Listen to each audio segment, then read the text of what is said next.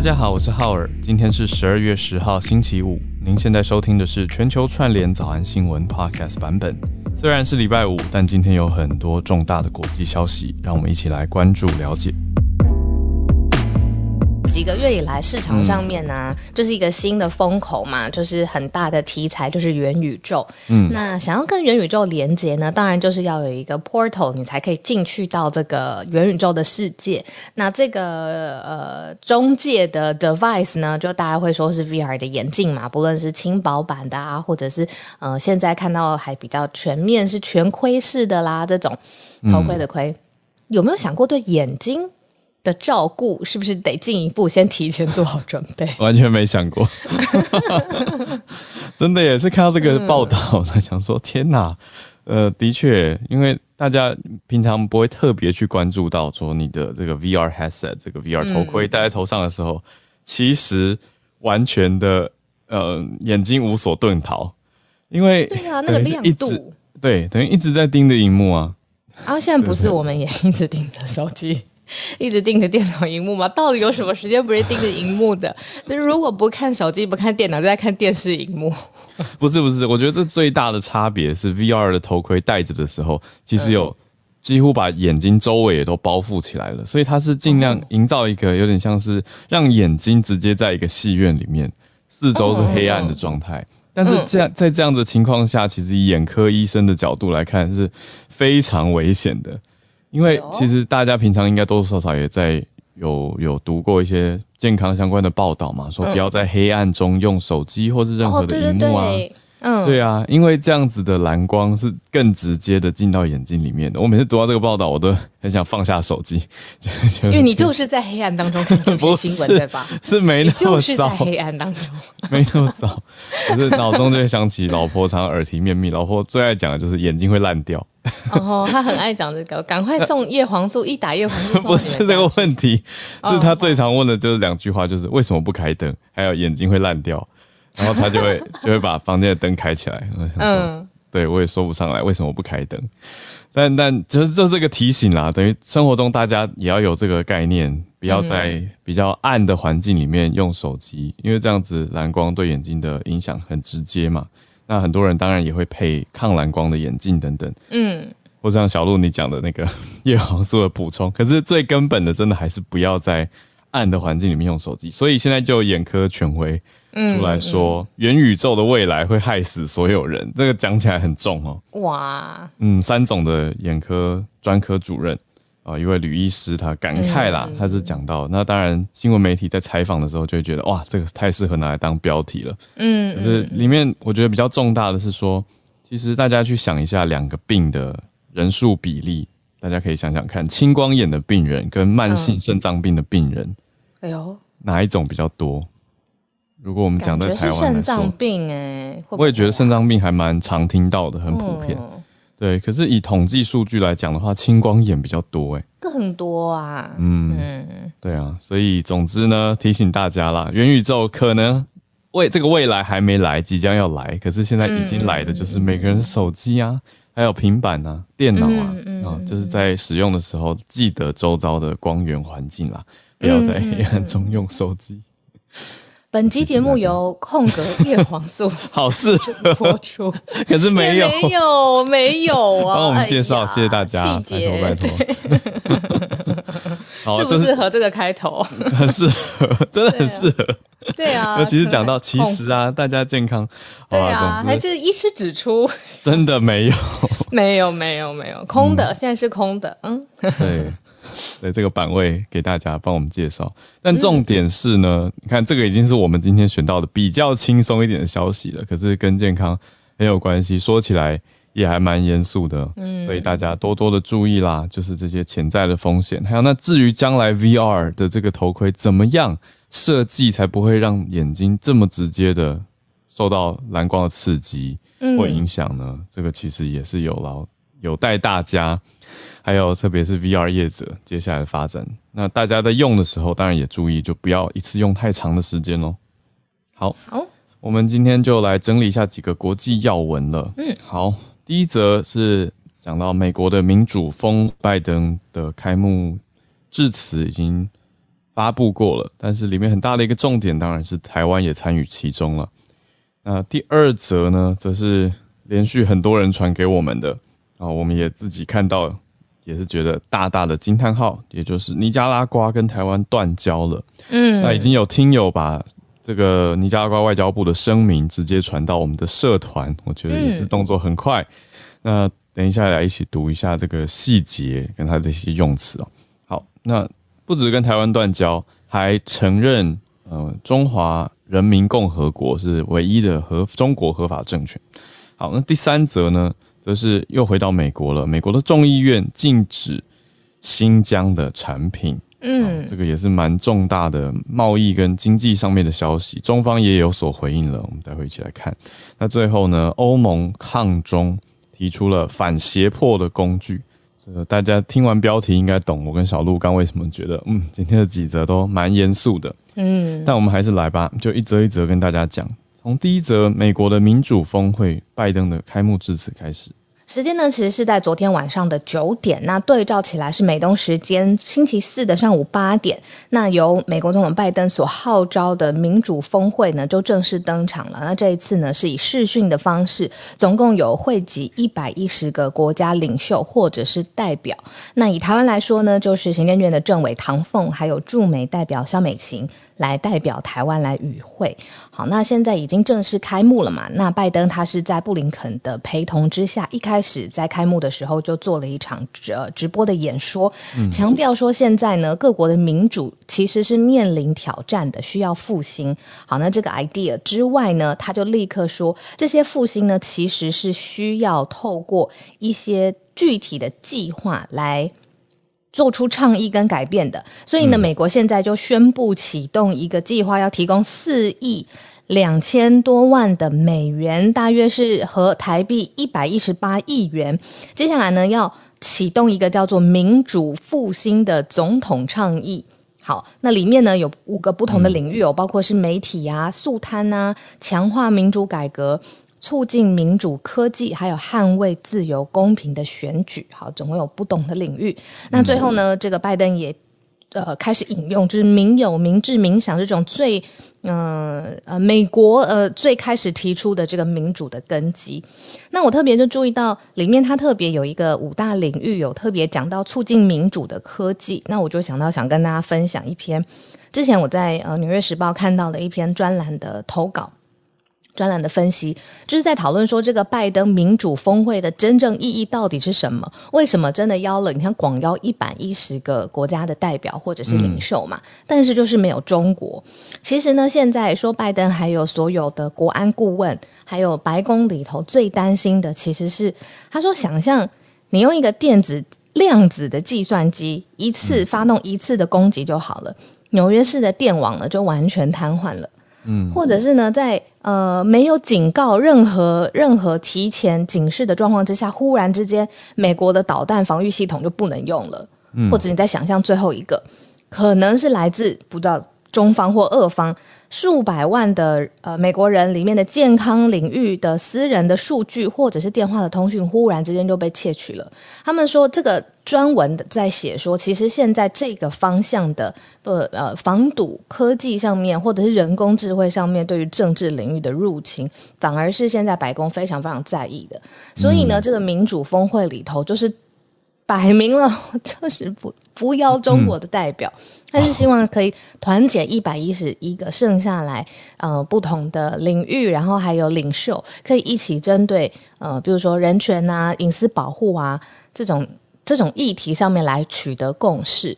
那果真拜登在这一次的开幕演说也有说，这其实啊在他的心中这个计划已经酝酿很久很久了，那现在真的付诸实行。可是唐凤有出席。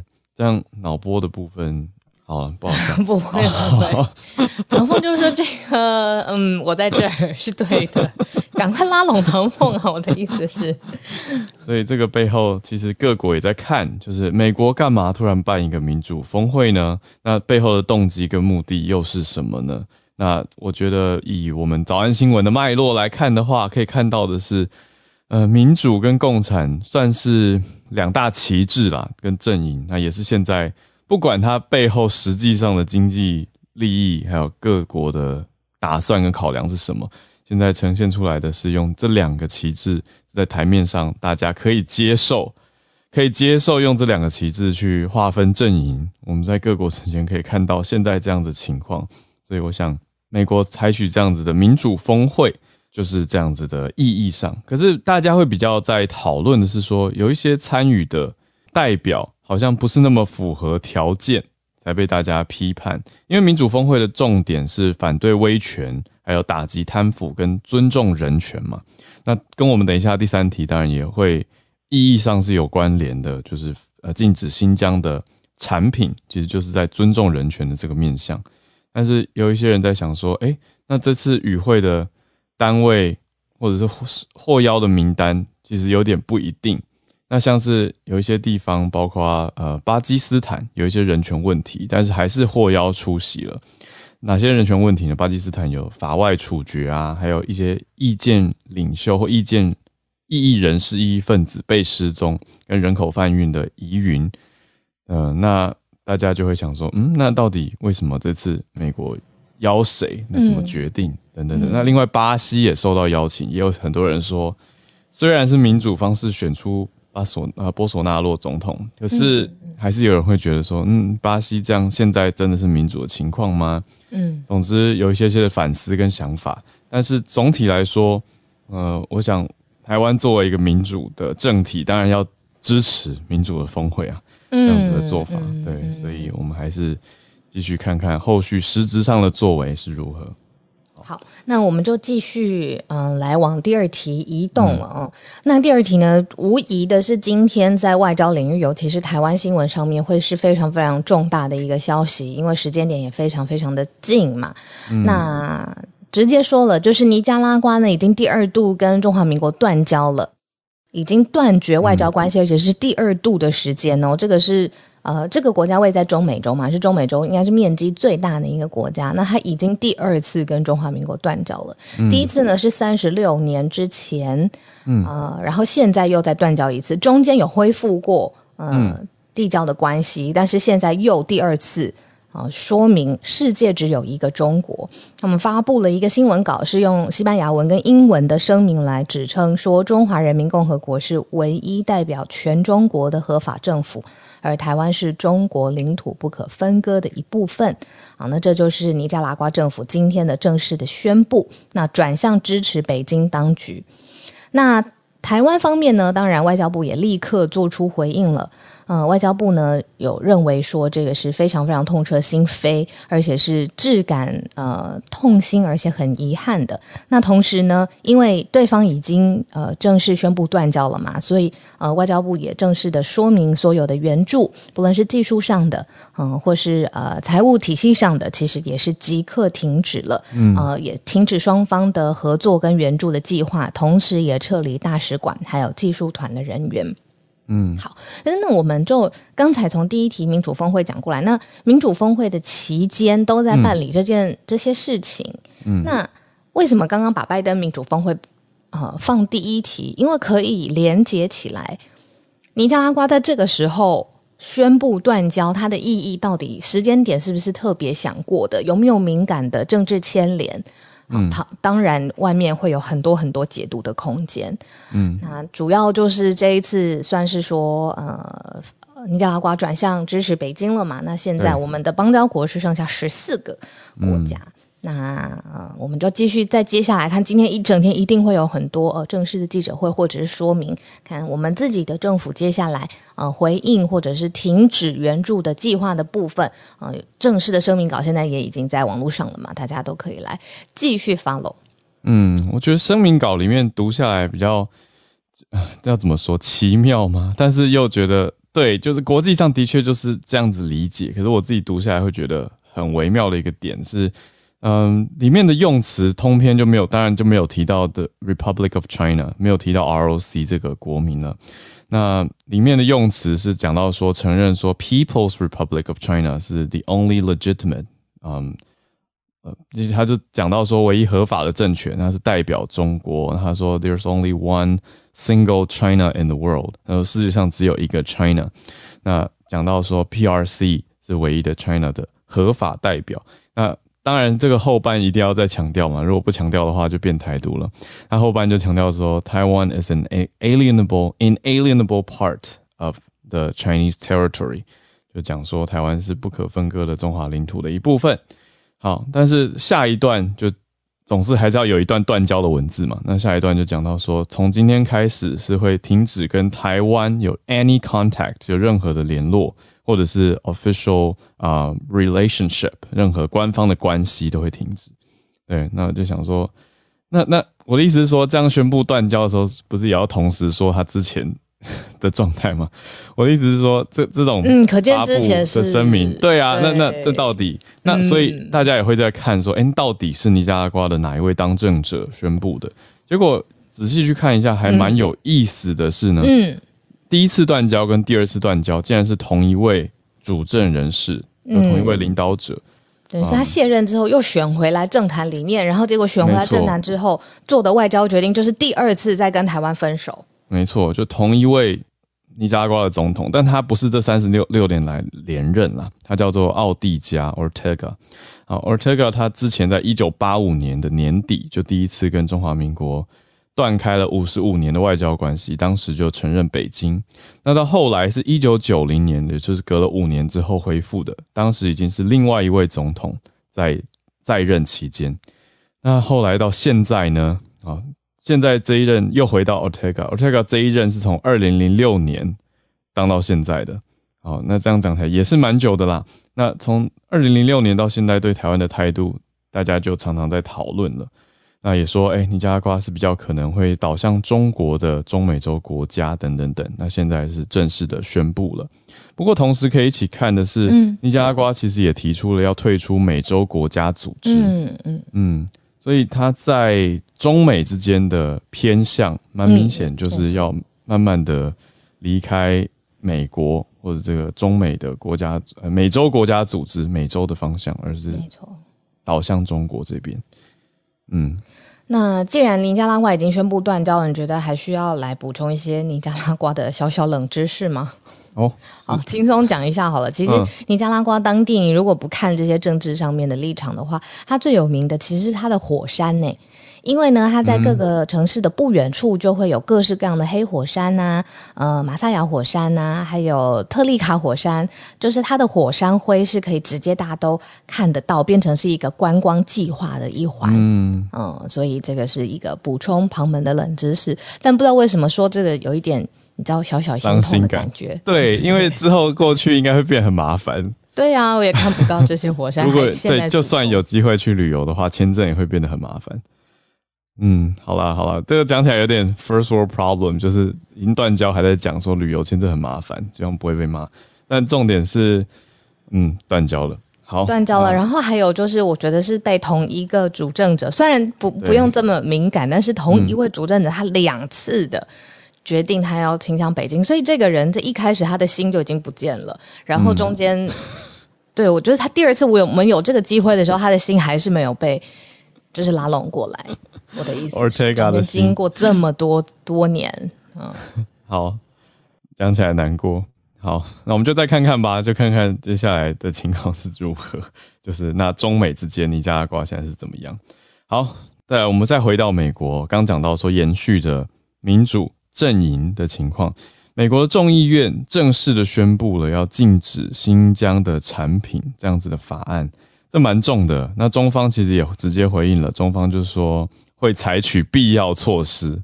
刚好延续这几天，很多国家在抵制。北京冬奥嘛，嗯，那大家也在想说，那到到底中方这些回应看起来好像很凶，可是实际上会采取什么？我觉得现在讲到的是经济方面的，可能就会有一些比较严厉的做法了。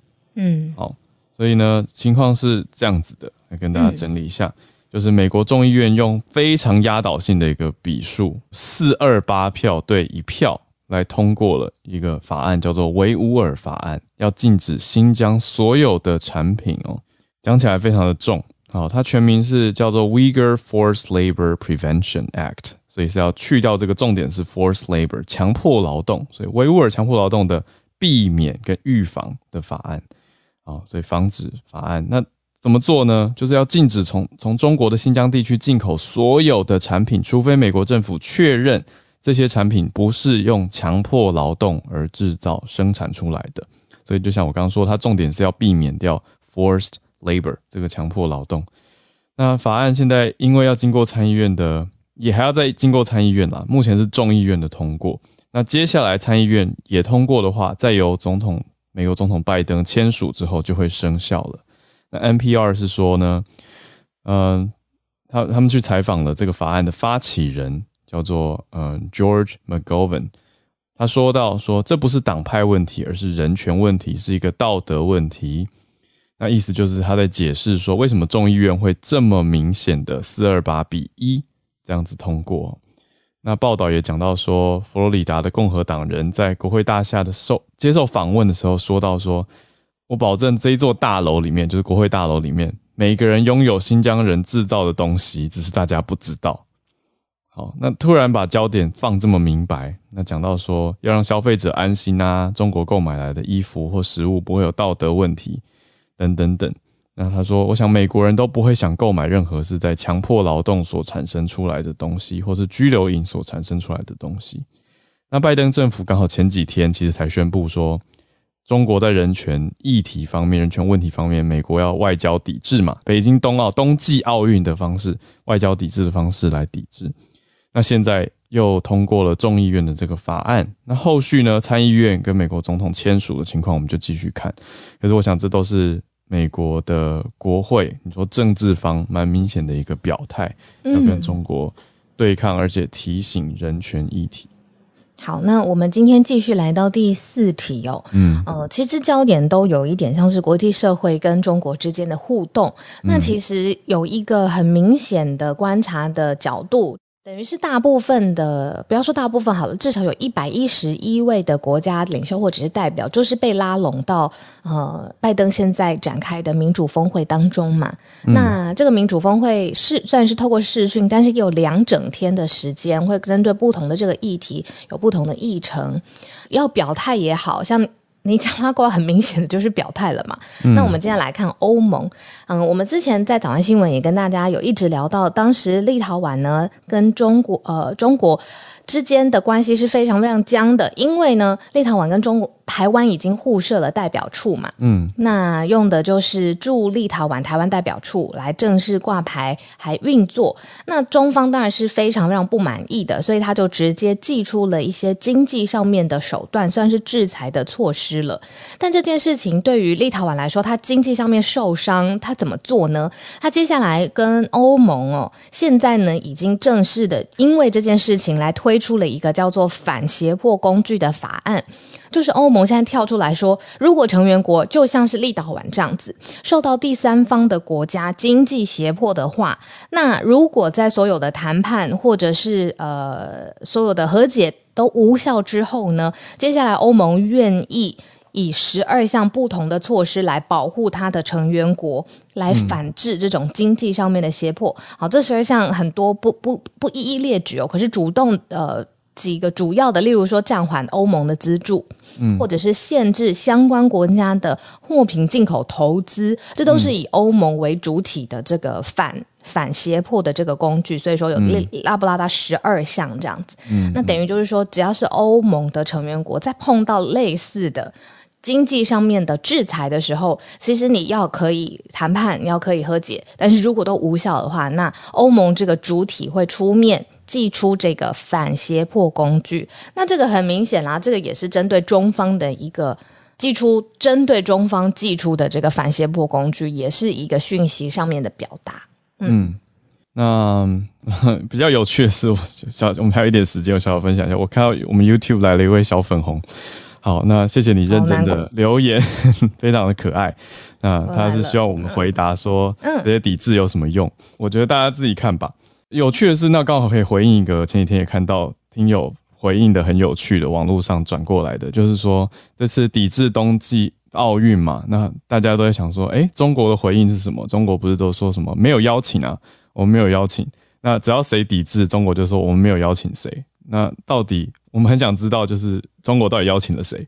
对，就是这个网络上写的，我觉得很有趣。小粉红这位朋友呢，希望我回答的同时，我也希望你可以回答我一下，就是中国到底邀请了谁？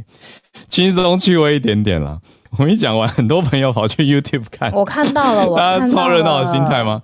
我们就是报道新闻嘛，还有消息，那加上一些自己的观察跟想法，所以大家都可以来交流的。对啊，我觉得大家可以有自己的想法啦。他觉得新疆没有集中营嘛，新疆人不在意。我觉得重点是你拿出经济数字，看美国跟欧盟占中国出口比例的多少，那就是它经济上的意义。这个可以大家自己去估算。那我们不用有政治的口水，或者在这边吵得不可开交，也没有意义啊。对啊，所以重要的还是关注上国际上的时事，跟这些国际的法案跟经济的制裁或措施到底实际上进展如何？那对国与国之间的贸易情况是怎么样？我是想欢迎利用真的，我们因为 Clubhouse 都可以举手。所以，如果有消息上来跟大家分享，我觉得是好，而不是说来吵架或者是来激辩。我觉得我们就是节目分享的平台嘛。对，那当然，你的消息里面你有一些自己的观点或选择，当然是可以的。就是为什么会选这个消息啊，跟大家分享等等等。好，那小鹿要一边准备忙碌工作，我们这边也可以准备欢迎大家来举手串联来到。好，我们来连线。嗯嗯，阿比选了 BBC 的消息。真的要先称赞一下。全球串联真的是非常满足大家就是刷存在感的心啊，谢谢。然后今天这篇内容主角是日本的奥路桥风步道，然后这条是沿着日本的东北海岸，然后总长达一千多公里的长间小路，就是呃这条奥呃海陆交界的步道会诞生，是因为十年前日本的三一大地震，然后这个也是日本有记录以来规模最大的地震哦，震级有有到九点一级。那引发的海啸浪高高达了四十公尺，然后在三十分钟之内造成了一万八千多人死亡，然后数十万人流离失所。那这个之后，政府其实随即进行了大规模的修复工程，因为几乎是全面性的摧毁，所以其实重建的工作到现在都还在进行。然后想办法复苏当地的渔业跟旅游业。最具最具代表性的就是这一条，就是在二零一九年六月正式开放的奥路潮风步道。然后，啊，这个整条路线大概分为了二十八个路段，每个路段的难度不一，平均大概需要一到三天才可以走完一个路段。然后，如果你真的要完整的走完整条千里路的话，是需要花费几周的时间。然后，路线当中所有路段都有连接，不过如果就是时间或体力不够，有些路段还是有提供就是巴士往返的服务。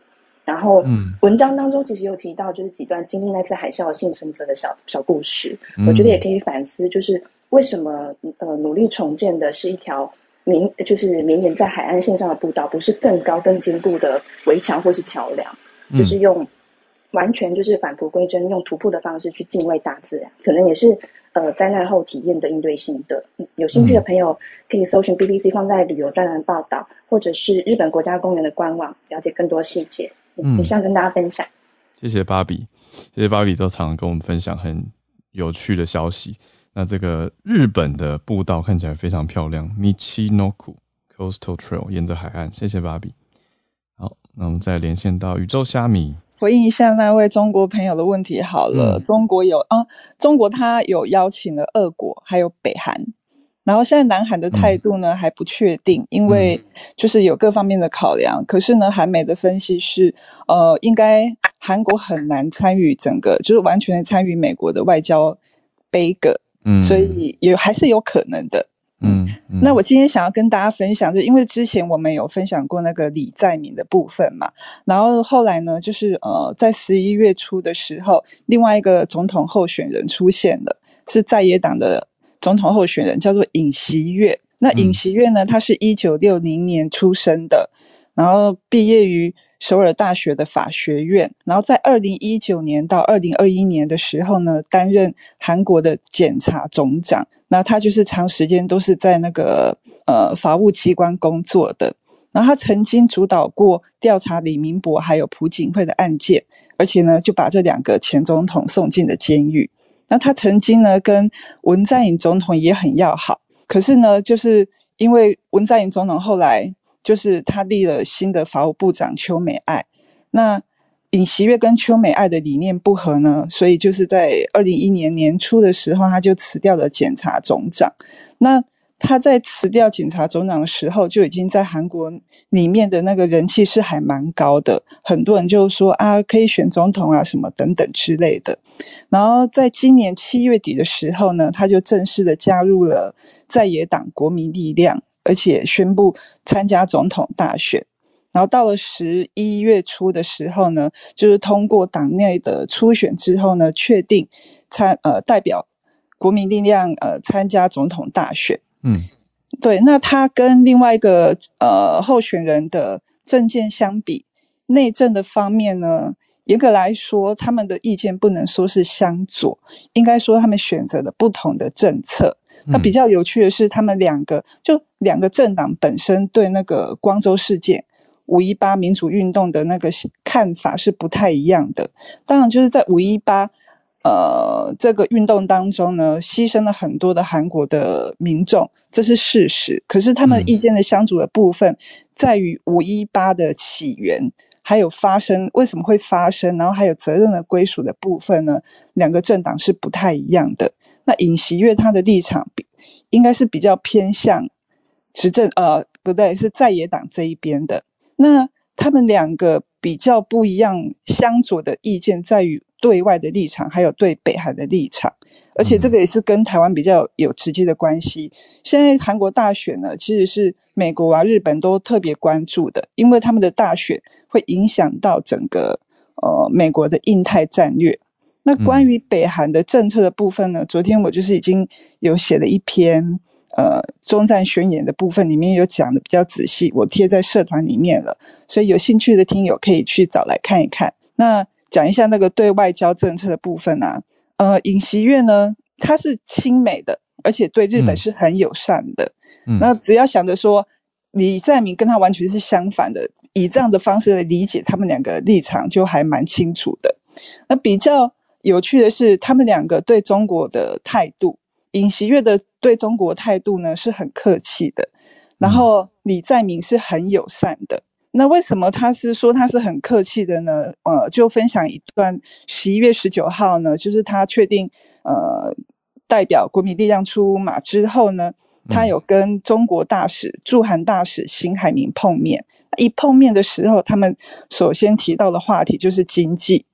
那尹锡月尹锡月就很坦白讲说，嗯，韩中啊对彼此都是很重要的贸易伙伴。对韩国来说呢，进出口最大的国家都是中国。那韩国对中国来讲呢，反之，韩国对中国来讲是第三大的贸易国。嗯，所以他就说，如果我执政了，就会更努力的升级韩中关系。那这时候呢，邢海明就因为他也知道那个在野在野党的立场。他的政治立场是比较没有那么轻松的，所以邢海明这时候就很有技巧的讲了一句话，说是啊，预计今年韩中贸易额预计会超过三千四百亿美元，这个数字呢是韩美、韩日、韩欧加起来的数字。嗯，对，所以这是他们一个态度上的差别。那有趣的是，以民调来看呢，现在大选剩下不到一百天的时间，两个人都是五五坡，就是还看不出来。到底谁可以选得上？嗯嗯，然后最后补充一个蛮有趣的那个小知那个冷知识啊，就是他虽然是首尔大学法学院毕业的，可是他司法考试他考了九次才考上。嗯，然后他呢过了五十岁才结婚，而且他的太太小他十二岁。嗯，好，以上。哇，原来韩国的。国国考也跟台湾一样难考嘛？好，谢谢宇宙虾米带来这个消息，让大家多认识韩国现在总统大选的候选人。好，那我们再连线到马来西亚，Benjamin。这个美国的国务卿就是下礼拜二，呃，布林肯将会来到，就是他会先访问东南亚三个国家，就十三号起，他会访问东南亚三个国家，那其中一个就是马来西亚。那其实中国跟美国。他们这这两个礼拜吧，就一直在拉拢到东南亚国家。像中国上个礼拜就邀请东南亚的数个国家的外交部长到中国去那边做官访。那这礼拜就是呃下礼拜就是美国国务卿布林肯会来到东亚东南亚三个国家，包括印尼、马来西亚跟泰国。那主要的话就是谈针对这个中国在南海的一个势力方面的这因为呃，在过去的一年，其实中国无论是在海海上或者是空中的话，都一直有在这个中国南海，呃，就是南海的这个地方，有在进行的这个进入我们的领领地吧，就是进入我们的领地，所以要针对这个课题来进行讨论，还有针对这个呃这个缅甸的这个军事的统治的这个课题来进行讨论的，因为。呃，其实我们可以看到前几天就是昂山素姬也是被这个呃罪名成立嘛，被判入狱，所以这个也是会在纳入在这次的访问的这个呃课题里面。谢谢 Benjamin 带来这个消息，布林肯要访马来西亚，也要谈中国跟缅甸哦，这倒是比较特别，把缅甸也加入到了主要的议程当中。谢谢 Benjamin，那我们再连线到 Charlotte，呼应一下刚刚 Harry 讲的宇宙虾米讲的，呃，其实韩国跟日本的司法考试。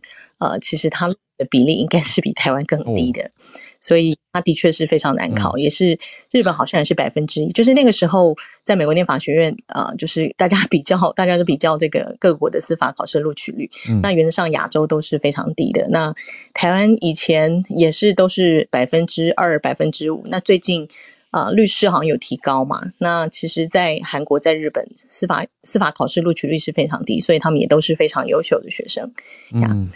好，然后呃，我今天要跟大家分享的是那个呃，有一个有一个呃，大家可能不是很熟悉的明星，他是叫做 Juicy Smollett 啊，大家可以看到我的头像，然后跟啊我的 bio 里面有大概写，那主要就是他在今天被啊芝加哥的这个检察官正式起诉哦，他在去年在二零一九年一月，大家知道。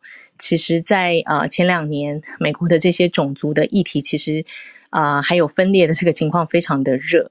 然后他现在是被起诉说，他在啊那个时候他 stage，就是说他他制造了一个假攻击，他花了三千五百元啊，请两个一个一个兄弟啊，请一对兄弟啊，就是攻击他，然后他再去报警，然后再去看医生，然后这个东西他上了新闻，也是呃，就是很多人。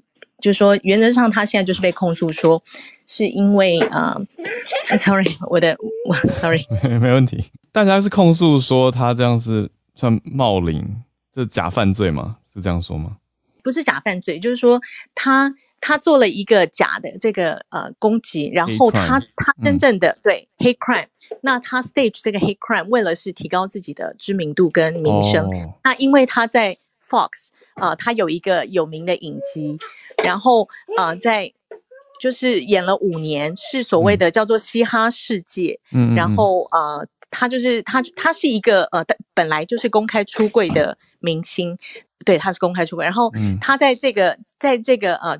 丑闻里面，他同时又卷入了 CNN 最近呃非常的不平静，因为他有两位主播，一位是啊叫 Layman，跟这个明星跟这个 Juicy Smollett 啊，对他们在这个啊沟通这个，等于说他先告诉了他说哦这个我有我有发生这件事情，然后呃这个主播又说哦这个呃警局跟这个警局跟相关的人士好像没有 buy in，那因为他可能帮他报道了，那另外一个陷入丑闻的其实是啊。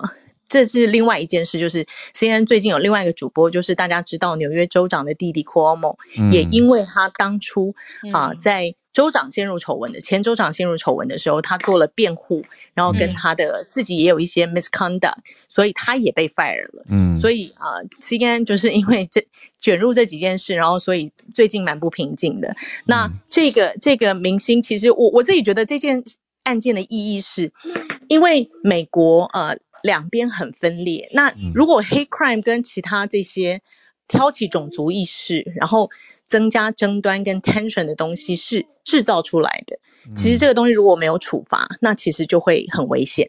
所以其实呃，法院今天其实同时有另外一个 case 是说，他也呃，他也呃 deny 了这个川普的一个 request 啊。那同时他也就这个呃，等于左派右派各打各打。五十大板这样，那我觉得这些东西的意义就是，呃，如果都有造假，或者说如果都有就是呃故意去 maneuver 或操作或 manipulate 的情况，其实造成社会对立是非常不好的。那司法单位就就这个部分，其实就是进行所谓的惩处。那这个明星至少会面对啊三年以上的徒刑啊，一个一个 count 会面对三年以上徒刑，但是他目前有五项 charge 都是 guilty 这样子。嗯嗯，谢谢 Charlotte，大概是这样啊。不好意思，我儿子今天在旁边一直在讲可爱。谢谢 Charlotte。对啊，我觉得的确这个重点是说那个啊，如果这些 hate crime 是刻意演出来的，跟带风向，结果还被抓包出来，那那该不该罚？是不是要要罚？不然的话，我觉得这就是延续的一直以来早安新闻有在关注说，你说讯息战或认知作战，还有呃 disinformation 这些假讯息会对大众带来的影响啊，这个舆论风向等等等这些，是不是该罚？这是法律可能要去应对跟处理的。那我们再连线到一粒百优姐，好像选了一个比较轻松的题目。对啊，因为我想说礼拜五我们今天应该要讨论一个比较快乐一点的话题。嗯嗯嗯。那周末到了，不知道大家有没有什么计划？那我这边推荐的是我自己教书过的一个地方，叫做杨梅。杨梅呢，大概每年大概在十一月底、十二月初的时候，都会有所谓他们在地的一种很独特的花卉，叫做仙草花。那这个仙草花呢？它是什么品种？它是叫做桃园二号，是一种香草。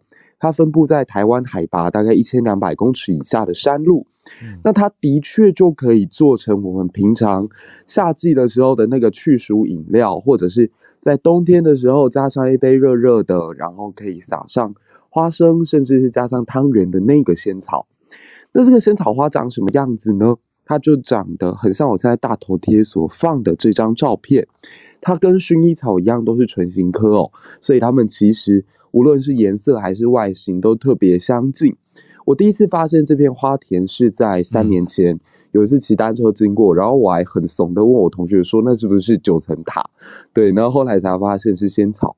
大家可以看一下，它的确是有台版普罗旺斯的这样的一个美称，然后我觉得也名副。相识，因为我自己大概每年它有开放都会特别去看。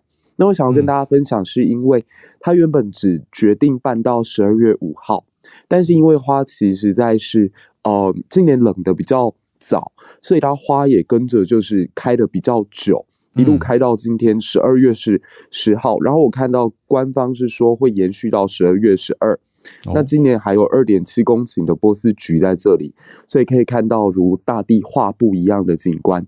那大家如果想要看它长什么样子的话，也可以点进我的 Instagram。我现在现实动态的第一则就是我去年特别去拍的那个影片。那如果大家对这个有兴趣，还可以顺访附近的客家村，包括新浦。新浦最近也有柿饼可以看。那柿饼摆在一起的时候，那个画面。特别是非常非常的漂亮，秋天是最有颜色的季节。那欢迎大家可以一起来南桃园或者是新竹走一走。谢谢姐姐。所以原来仙草花远看像薰衣草，近看像九层塔吗？但我很好奇。是的，没错。谢谢姐姐，哇，很棒哎！周末有一个大家可以去逛逛走走的地方。好，那我们再来连线到助战专家孔医师。昨天九点你们有看记者会吗？有有接接到 有一直很紧张的，我看他哈我飞出去了，对，我回来了回来了，好多人呢人呢，有有有在看紧张，就是啊，我看很多报纸说什么，因为我们数数据上台湾是二十几天零确诊嘛，吼本本土啦吼本土零确诊，然后很多就在那边说破功或什么的吼，那其实我要讲第一点，其实不止二十几天了，因为。大概是九月某一天之后啊，我们已经很久没有那种社区中完全就是新诊断的一个案例了。对啊，因为他后来常有一些阴阴阳阳的，就是 CT 值很高的，那因为要住院要探病验出来的那种，那种是旧案。所以，我们其实社区中真的是已经蛮干净了一阵子，早就超过二十几天了哦。嗯，那可是我不是要大家追求零确诊的意思，这这这从头就不是我的意思了哦。那所以我觉得这个什么，哎，忽然出现一例也也不是什么值得太大惊小怪的事。我想先表达这一点了哦。嗯，不用太过分紧张。那第二点是这个案例啊，初步判定它可能是。我们中研院的实验室，因为它有机会在 P 三实验室，就是会新冠病毒的一些测试会在那里面做嘛。嗯，那初步看到的资讯是说，他十一月中旬可能有接触病原体的机会。嗯，那后来他在二十几号开始就轻微的咳嗽，你看这其实离现在已经十两周了哈。对。那后来他一直是到呃十二月以后，他才咳嗽加剧。那到了最近出现了嗅味觉改变，他才惊觉不太妙，他自己去检查，然后这样检查出来的哦。嗯，那这这这整件事情，我有两件事想想要提醒大家。第一个是，我觉得他还不一定真的是实验室外泄，因为我觉得这个病程不太对。嗯，因为他是十二月八号、九号这两天测了两次 PCR 哦。那个病毒量还蛮高的哦，CT 值第一次测是十几而已，第二次掉到二十几。嗯那你假如已经咳了两周，然后你再验 PCR，你的啊病这个病毒量还是这么高的话，不太寻常。因为我我嗯，大家可能已经很我们很少讨很少回头讨论每一个个案，我们来复习一下哈。即使你没有打疫苗，你在得病之后。有症状之后十天，大概你的病毒量都会降到几乎不能传染人了。嗯，所以他在已经十二天的时候，PCR 哦竟然还可以十几，我觉得这是不寻常的。嗯，所以更更不要提这位这位人士，他是打过两剂莫德纳的，因为因为他当然是高风险一到三类的族群嘛，吼。对，所以他打过两剂莫德纳，然后到现在大概是四个月，理论上他的抗体保护应该还是非常好。他当然可以突破性感染了，没有不行。然后，可是问题是，他就算得了感染，他降下来，病毒量降下来的速度，应该也比没打疫苗的人高。所以，因此，我觉得，假如很确定他是十一月中才有机会接触病毒的话，诶，现在最近他 CT 值还这么高，哦，我觉得我们还不能完全排除他是社区感染的。那这是我我昨天第一步看到目前的意调，嗯呃做出的一个判断，所以大家要小心然后，那我觉得昨天为什么指挥中心要在九点紧急全员到齐开一个记者会哦？主要是因为它有蛮多足迹的哦。那现在病毒量测起来又高，所以前几天它的足迹其实都有传播出去的机会，所以才要赶快。开记者会公布了哈，那大家去看 CDC 或是我的脸书，应该都可以看到那张足迹表，有一个很细的表格。对，那足迹蛮多的嘛，吼，又搭捷运，搭捷运其实我没有太担心，因为我们以前遇过嘛，吼，这种擦身而过，然后你都有戴口罩，口罩应该还好。那其中的几个餐厅，我希望大家特别，呃。帮忙提醒一下了哈，他有去过蛮多餐厅的。那假如你有住在双北的朋友亲戚哈，帮忙提醒一下，丢这个 足迹图给他看一下。那我昨天也在感叹说，现在还乖乖在扫简讯十连字的人，我不知道还有多少哈。我有，我是非常乖，我都有扫。因为像这种时候，假如他们有跟他在同一个餐厅、同一个商场逛哈。他理论上就可以收到简讯提醒了吧？哦，嗯，那可是我觉得最近，我觉得好像从我脸书留言的看起来，我觉得好像大家甚至有一些人觉得这根本没有用啊，扫这干嘛这样子？哈，那可是像这种时候就有用啦。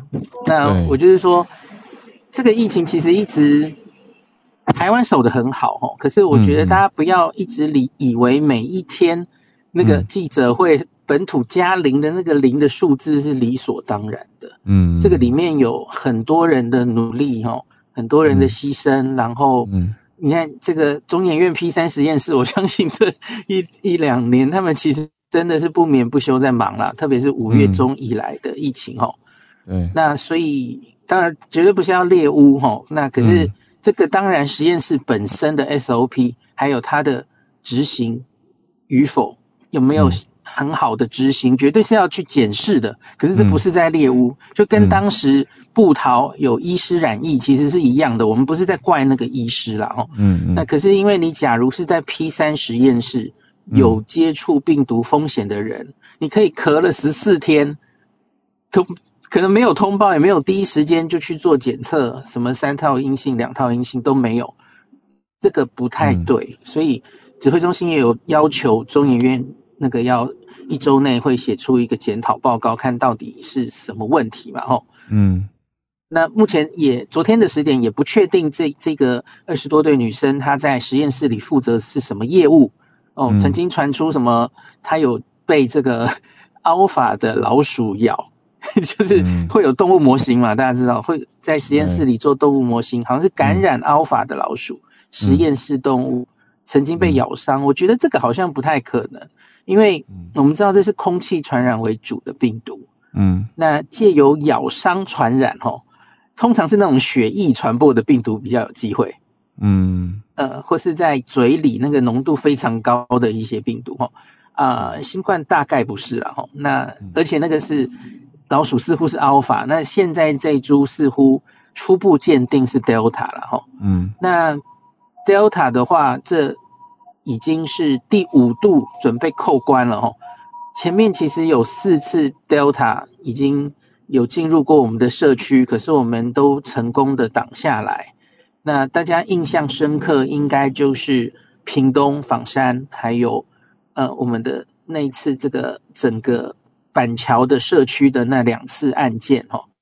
嗯，那其他还有两次很小的，然后就是跟机师跟清洁机舱有关的，所以这不是我们第一次处理 Delta，大家当然是不用过度恐慌。可是我觉得事事实让大家再唤起一些应该有的注意，特别是我们准备进入春节专案吼，那个境外一入的压力会上来，大概现在到二月十四号之前都是哦，所以该注意的还是注意，然后可以打疫苗的就尽量去打，为了自己的健康哦，然后。简讯十连字真的好好扫，真的是非常我我我已经变成是下意识的，因为其实真的花不了你几秒嘛哦，嗯，特别假如是 iPhone，你是照相机直接扫是很方便的哦。那希望大家还是一起努力，嗯，把疫苗打起来，然后我们先先度过这个冬天再说。谢谢医师，我我等一下分享一个十连制很方便的，特别如果你是用 iPhone 的话，有一个捷径的设定。非常非常简单，就等于是呃那个捷径设定完，它等于是把你的几个动作包成一个执行指令，所以只要扫完，自动简讯就已经发出了。那我我自己想说节省时间，所以我就用装了这个捷径，那我觉得很方便。等一下分享到社团，大家都可以帮忙扩散一下。我觉得好好的扫十连字，让自己也比较安心啦，就不会一直想说，哎呦，那我到底当时有没有？莫名的可能会有风险啊，或者是出入出入在这样子的高风险底下，自己不知道，那会提心吊胆的。所以大家都多多注意，我觉得还是一样口罩戴好。好，谢谢医师来再次提醒大家。我觉得很多人真的忘记这背后防疫的成果是大家共同辛苦来的。好，那我们谢谢今天所有跟我们一起串联的朋友，谢谢收听。有任何想要告诉我们的话，欢迎透过各种管道留言给我们。周末的气温回暖了，但是呢，早晚的温差大。礼拜天晚上东北季风南下，礼拜一的降温会很明显，大家多多留意天气。祝福周末愉快，我们下周见，拜拜。